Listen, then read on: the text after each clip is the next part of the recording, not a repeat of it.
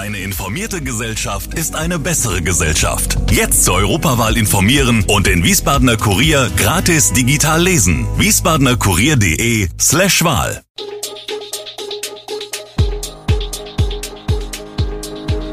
Gude, unser morgendliches News Update. Das Wichtigste aus Wiesbaden für Sie im Überblick. Guten Morgen aus Wiesbaden an diesem 8. November. So lief die Sprengung der Salzbachtalbrücke, Neuerungen beim Sternschnuppenmarkt und das ZDF denkt über eine Fortsetzung von Wetten, das nach. Das und mehr hören Sie heute im Podcast. Seit Sonntag gelten neue Corona-Regeln in Hessen. Ab sofort können auch Menschen, die sich aus medizinischen Gründen nicht impfen lassen können, sowie ungeimpfte Kinder und Jugendliche unter 18 Jahren an 2G-Veranstaltungen teilnehmen oder Einrichtungen mit 2G-Regelung, beispielsweise Gaststätten oder Kultureinrichtungen, betreten. Voraussetzung ist aber ein aktueller negativer Corona-Test. In Krankenhäusern und Altenheimen wird die Testpflicht verschärft. Ab kommenden Montag müssen Mitarbeiter, die nicht geimpft oder genesen sind, täglich getestet werden. Bei Veranstaltungen mit bis zu 5000 Teilnehmern ist künftig ein Abstands- und Hygienekonzept ausreichend. Bei größeren Veranstaltungen muss diese vorab vom lokalen Gesundheitsamt genehmigt werden. An den Schulen werden die Quarantänebestimmungen angepasst. Bei einem Corona-Fall in einer Klasse muss künftig grundsätzlich nur noch das positiv getestete Kind unmittelbar in Quarantäne. Schon bald könnte sich das jedoch wieder ändern. Hessen droht eine Verschärfung der Corona-Einschränkungen, da die Intensivbetten wieder knapper werden. Mit der fast erreichten ersten Warnschwelle werden Testnachweise voraussichtlich nur noch mittels PCR-Test und nicht mehr mit den einfachen und kostengünstigen Antigen-Schnelltests akzeptiert. Darüber hinaus könnte die 3G-Regel Zutritt nur für Geimpfte, Genesene, Getestete auf weitere Bereiche ausgeweitet werden. Diese Möglichkeiten sieht das Corona-Konzept der Landesregierung vor, nach der die zuvor geltende 7-Tage-Inzidenz als entscheidender Wert durch Kriterien für die Auslastung des Gesundheitswesens ersetzt worden sind. Ministerpräsident Volker Bouffier, CDU, und Gesundheitsminister Kai Klose, Grüne, wollen noch heute über die konkret beschlossenen Maßnahmen informieren, die das Corona-Kabinett zuvor beschlossen hat.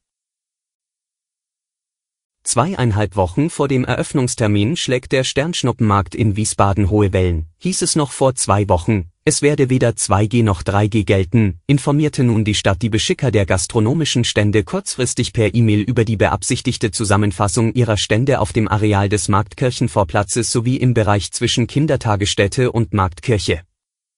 Der Bereich werde umzäunt, es gelte die 2G-Regel, Hintergrund sei die pandemiegerechte Umsetzung der Hygieneauflagen. Vorgegeben wurde eine Rückmeldefrist von knapp 24 Stunden, ob die Teilnahme auch unter diesen Bedingungen gelinge. Die Neuerungen bereiten den Beschickern große Sorgen. Die Sprengung der Salzbachtalbrücke ist nach Plan verlaufen. Gut 200 Kilogramm Sprengstoff haben das 300 Meter lange Bauwerk zerstört. Schon eine Stunde nach dem großen Knall rückten die ersten Bagger an.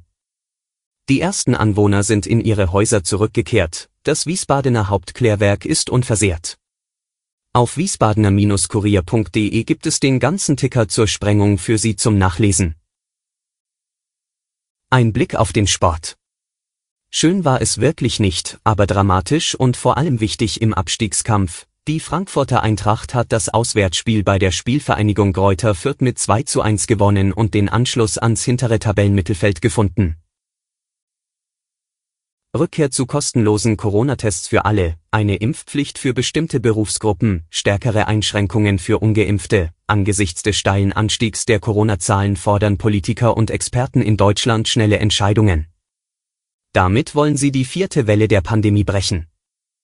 Die potenziellen Regierungspartner SPD, Grüne und FDP wollen eine neue Rechtsgrundlage für Anti-Corona-Regeln schaffen, bevor die epidemische Lage am 25. November endet. Über den Entwurf soll der Bundestag am Donnerstag beraten, wie es am Sonntag hieß.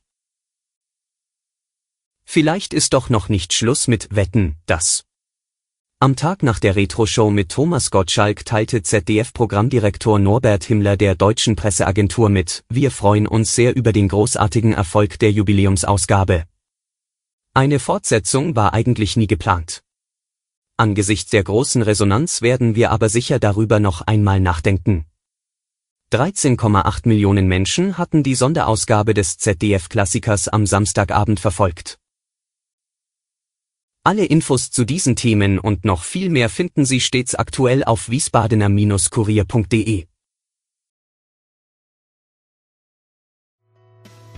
Gude Wiesbaden ist eine Produktion der VRM von Allgemeiner Zeitung, Wiesbadener Kurier, Echo Online und Mittelhessen.de. Redaktion und Produktion die NewsmanagerInnen der VRM. Ihr erreicht uns per Mail an audio.vrm.de.